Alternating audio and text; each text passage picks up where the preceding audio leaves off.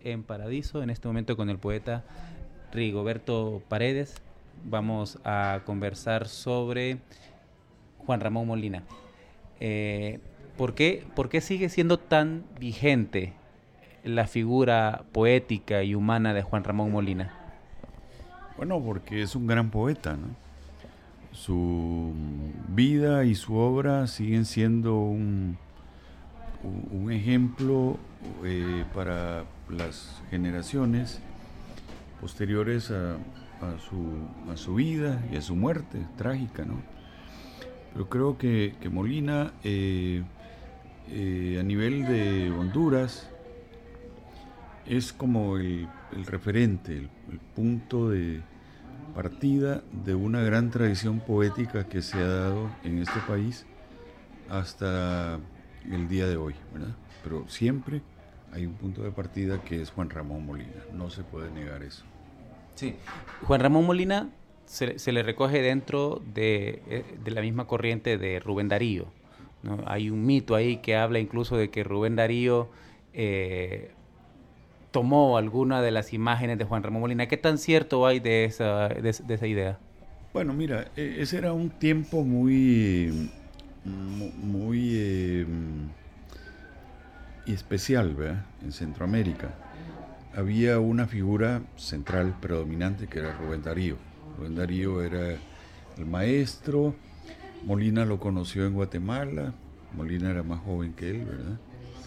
Eh, Molina es del 75, Darío del, del 67. Eh, Entonces, cuando, cuando se conocieron, pues Molina eh, reconoció en Darío el magisterio de él como poeta y siempre lo admiró. Pero también Darío, ¿eh? Darío reconoció el genio de Molina. Inclusive en algunos poemas de Darío él siempre menciona a Molina. ¿no? Pero eh, digamos que eh, hubo tres poetas, grandes poetas del modernismo centroamericano Rubén Darío, en primer lugar, no se puede negar, Molina, y Mayor Garribas, un poeta eh, salvadoreño, que fueron los que realmente guiaron aquí un movimiento importante en Centroamérica que eh, se llamó en todo el mundo de habla hispana como modernismo, fundado por Darío, eso sí, ¿verdad? Pero Molina fue una figura central en Centroamérica y lo pudo ser a nivel continental o universal, como Darío. Pero él, él fue muy remiso a esas cosas, se negó a andar eh, eh, figurando fuera, como si lo hizo Darío, con, toda la, con toda la propiedad que le caracterizaba, porque podía hacerlo, era un genio. En eso Molina falló, creo yo. Molina falló. Molina era tan genial como Darío, pero falló. Falló murió muy joven, se quedó aquí en, estos, como yo siempre he dicho, en estos barrancos de, de Tegucigalpa, Comayagüela, San Salvador, y no quiso salir de acá. Juan Ramón Molina, como modernista, eh, ¿en, qué, ¿en qué consiste, así en términos populares, si podemos entender, el modernismo como movimiento poético centroamericano? Sí, bueno, Darío no, eh, Molina no fue un modernista puro, ¿verdad? Como Darío. Molina tenía muchos, eh, muchos aspectos así del romanticismo, del parnasianismo también, ¿verdad? Pero el espíritu de él era modernista, ¿verdad? Eh, su poesía tiene todos esos componentes, ¿verdad? el modernismo fue una corriente revolucionaria en las letras, que rompió muchas eh, tradiciones en la lengua española, en la poesía en lengua española, aquí en América y en, España, ¿verdad? Ese fue, fue un gran acierto de Darío, ¿verdad? Y mm, el modernismo consistía en, El modernismo es innovación, es crear nuevas formas, nuevas visiones del mundo, nuevas formas de, vida, de, ser, de, estar en el mundo, ¿no? Y eso lo, lo manejó bien Darío y algunos poetas españoles también, ¿no? Eh, creo que el modernismo es el, movimiento eh, literario más importante que ha habido en la literatura en lengua española en el siglo XX. Juan Ramón Molina estuvo muy vinculado al proceso político de su época. Estuvo con el gobierno de Tosta, estuvo con la revolución de Manuel Bonilla. ¿Qué buscaba Juan Ramón Molina vinculándose a la política de la forma que lo hizo? No, lo que pasa es que como era un medio tan, tan pequeño, tan reducido, eh, la política te absorbía también, ¿verdad? Como hubo otros poetas, como José Antonio Domínguez, hay que mencionar, estuvieron vinculados a todo ese periodo tan convulso que hubo acá, ¿no? Entonces Molina se había envuelto en eso, eh, en ese mundo, y por cierto, es el primer poeta hondureño que conoce el exilio. Lo mandó al exilio Terencio Sierra, ¿verdad? Lo, encarceló, lo tuvo engrillado, ¿verdad? En un calabozo aquí, aquí por las, eh, donde está el cuartel San Francisco. Después de que él le apoyó en su candidatura. Sí, sí, sí. Pero Molina lo criticó una vez como un buen dictador que era Sierra, Terencio Sierra, lo mandó al exilio. Y Molina se fue a El Salvador a morir allá prácticamente. Pero eh, la política, bueno, ahora hay tantos quehaceres, tantas formas de, de dedicarse a otras cosas, pero en ese tiempo la política, como estos eran países invisibles y, y como inciertos, ¿verdad? que decía Morazán, esta patria incierta y vacilante, decía Morazán en su tiempo. Así también le tocó a Molina, una patria incierta y vacilante. Entonces él tenía que involucrarse, si no lo involucraban. Y él ocupó cargos, cargos oficiales y todo eso. Pero eh, la política, imagínate cómo es hoy la política, cómo sería entonces, era de generales de cerro. Provinciana. provinciana, una cosa municipal y espesa, una cosa terrible. ¿no? Aquí no había nada. Entonces, eh, y Molina, además de eso, además de poeta, era un periodista. Él, era un periodista nato, ¿sabes? Él fundó aquí el primer periódico, el primer diario realmente, que el diario de Honduras. Él lo fundó. Y desde ahí él hacía sus críticas y todo, y eso le costó a él, le costó, eh, bueno, elogios, pero también eh, críticas severas. Y hasta el exilio, como te digo. Ese poema que escribe Juan Ramón Molina, Adiós a Honduras. Bueno, Adiós Honduras es cuando él se marcha, cuando él sale del puerto de Mapala hacia el puerto de la Unión en El Salvador, ya desterrado de aquí. Ya Molina sabía que se iba de acá y que no iba a regresar. En el tiempo él tenía 28 años. Y a 28 años ya Molina ya no escribía más. Solo escribió ese poema y a bordo de ese vapor. ¿Este fue su último poema? Sí, fue su último poema. Adiós a Honduras. Ahí se dedicó a la vida bohemia, mm, quiso fundar un periódico con Julián López Pineda en El, Salvador eh, sí lo fundaron, pero Molina ya estaba bastante desencantado de todo esto. No, no, no podía más. Y pues decidió morirse. no había cumplido ni los 33 años cuando murió. Hay algunos autores que describen la poesía de Juan Ramón Molina como una poesía bastante macabra. mucha, mucha referencia a la muerte, mucha referencia a lo, a lo oscuro de la vida. Eh, ¿Cuál era el mundo de él? Bueno, ese es el componente romántico que él manejaba, un romanticismo más eh, español que inglés o que francés, Es el componente eh, español, eh, el romanticismo negro que llamaban, ¿no? ¿Verdad? Que él, manejaba bien eso. Y aparte de eso, él tenía una, como una vocación suicida. Eso lo cuenta Froilán Turcio en su memoria, ¿verdad? Cómo Molina intentaba suicidarse frecuentemente con el alcohol. El alcohol, no solo el alcohol, sino también las, eh, la morfina.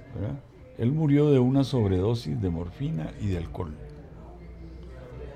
en un suburbio ahí en San Salvador.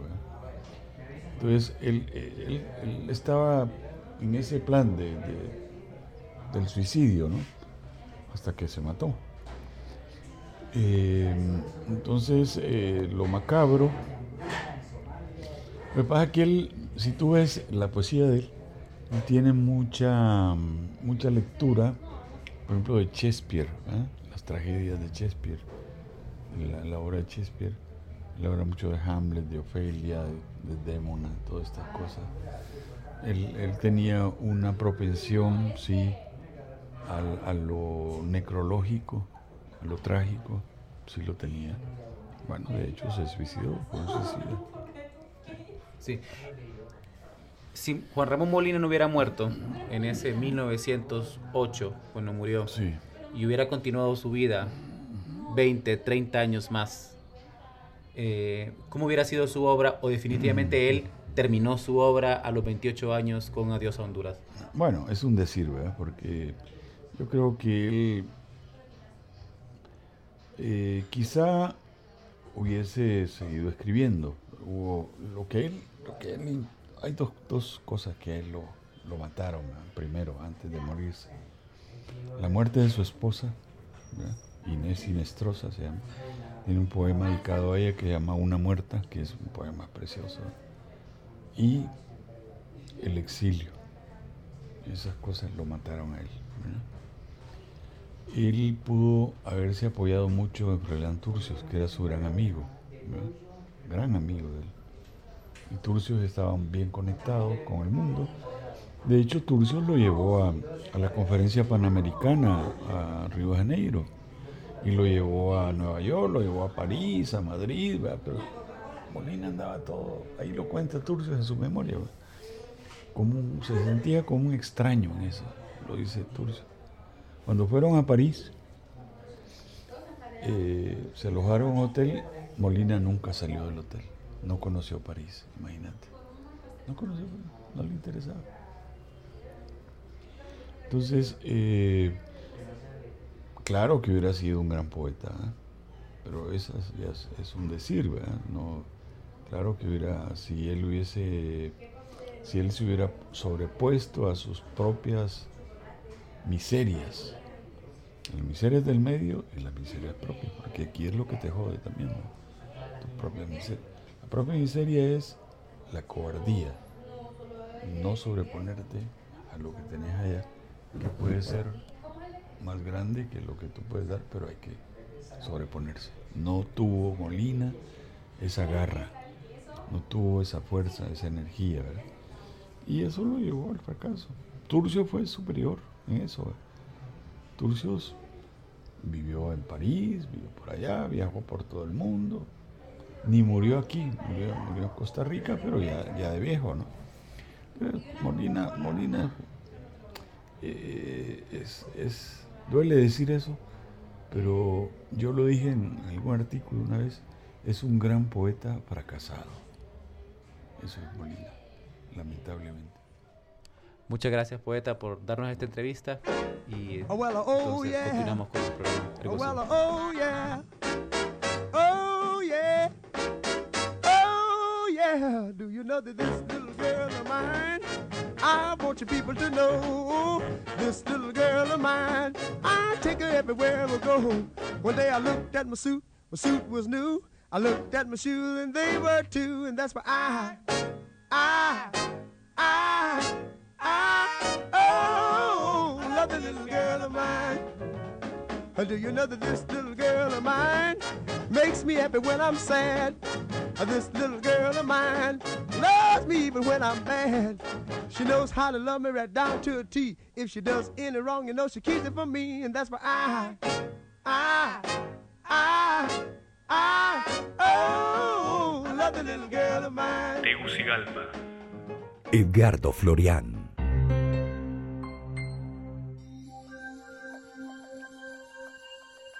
Del libro Jazz, Ajetreo. El hilo de Ariadne a media calle, entre el smog cancerígeno, rugidos y ronroneos automotores, los coros vendebulantes ofreciendo a 20 pesos juguetes traídos de Kabul. Lleve sus cuchillos para que no le pongan los cuernos. El tendero catracho persa vuelve la peatonal una burda práctica de dribbling hace la vuelta del pendejo. Carlos vende retazos de almas en colores. Dino, Guardiola, Víctor o Ezequiel. Cafetero palabreros juegan ajedrez verborreico en mesas cuadriláteros. Los peatones asusan, aguinaldean sus bolsas. Los ratas en los drenajes de agua lluvia y arriba, disfrazados de hombres a la pesca de incautos. Los hermosos soldados imponen el orden o disponen la doctrina del yo tengo el poder, pero todo en una sola corriente, un mar de flores venenosas que hay que saber pasar por la mirada. La corriente, el ovillo danza, en medio de todo va.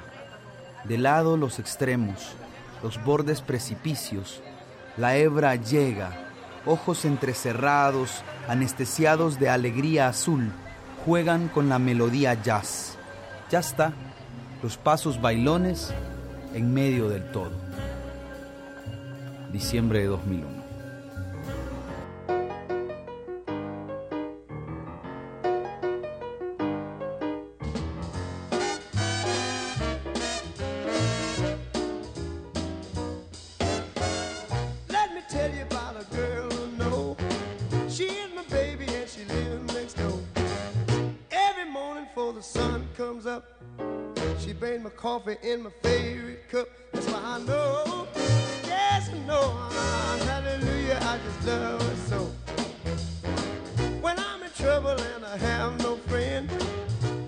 Go me until the end. Everybody asks me how I know. I smile at them and say she told me so. That's why I know, oh, I know, hallelujah, I just love her so. Now if I call her on the telephone and tell her that I'm all alone, by the time I count from one to four, I hear her on my door the sun go down, when there is nobody else around. She kisses me and she holds me tight and tells me, Daddy, everything's alright. So I know, yes, I know, hallelujah, I just love so.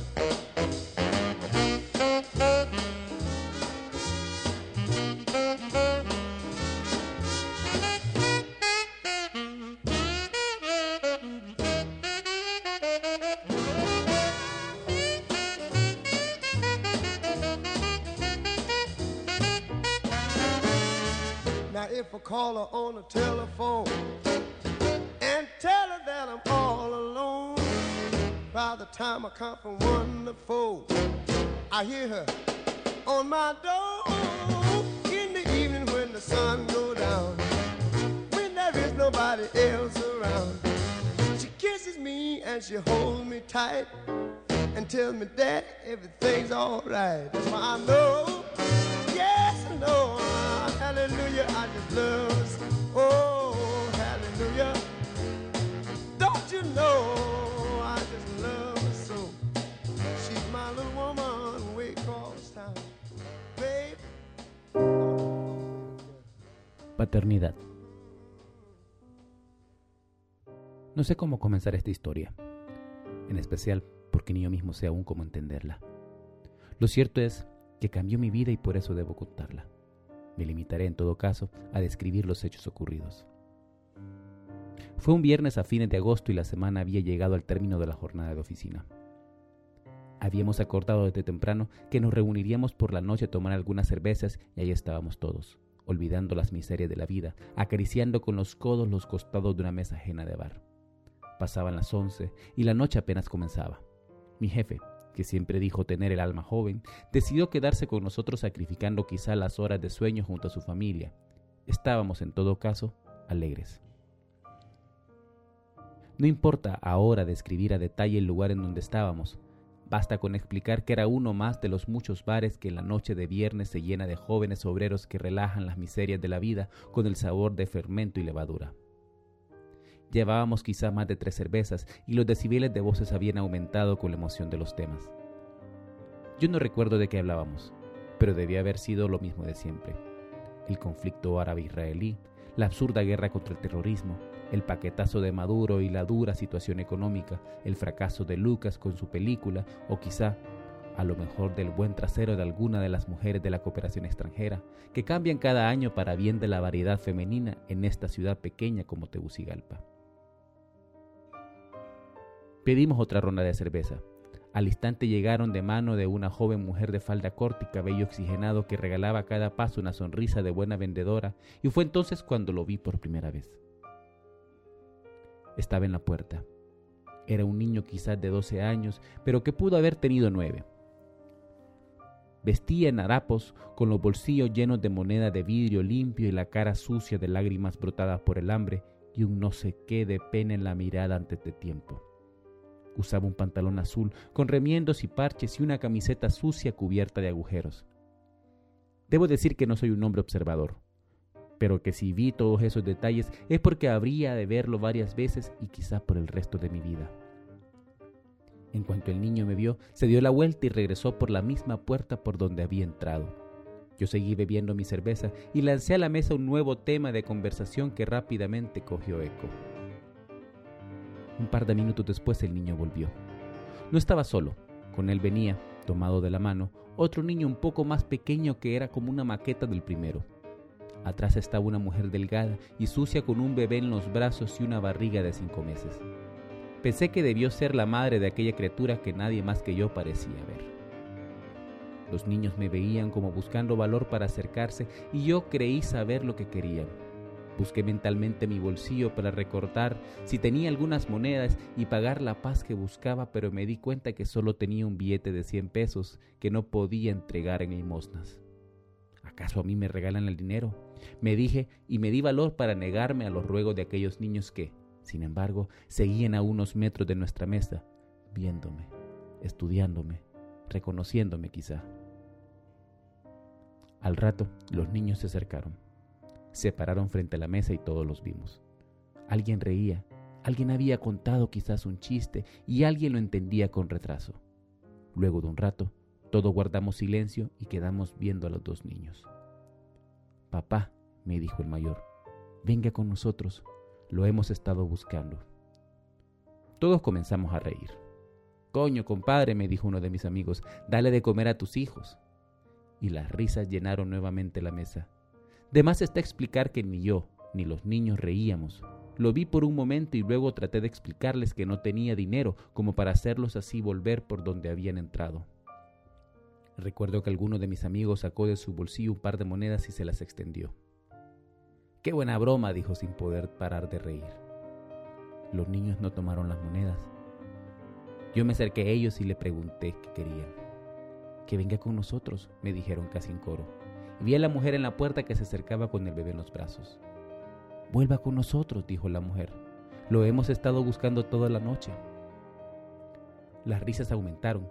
Yo traté de ver a los ojos de la mujer como buscando a alguien conocido, pero nunca en mi vida la había visto.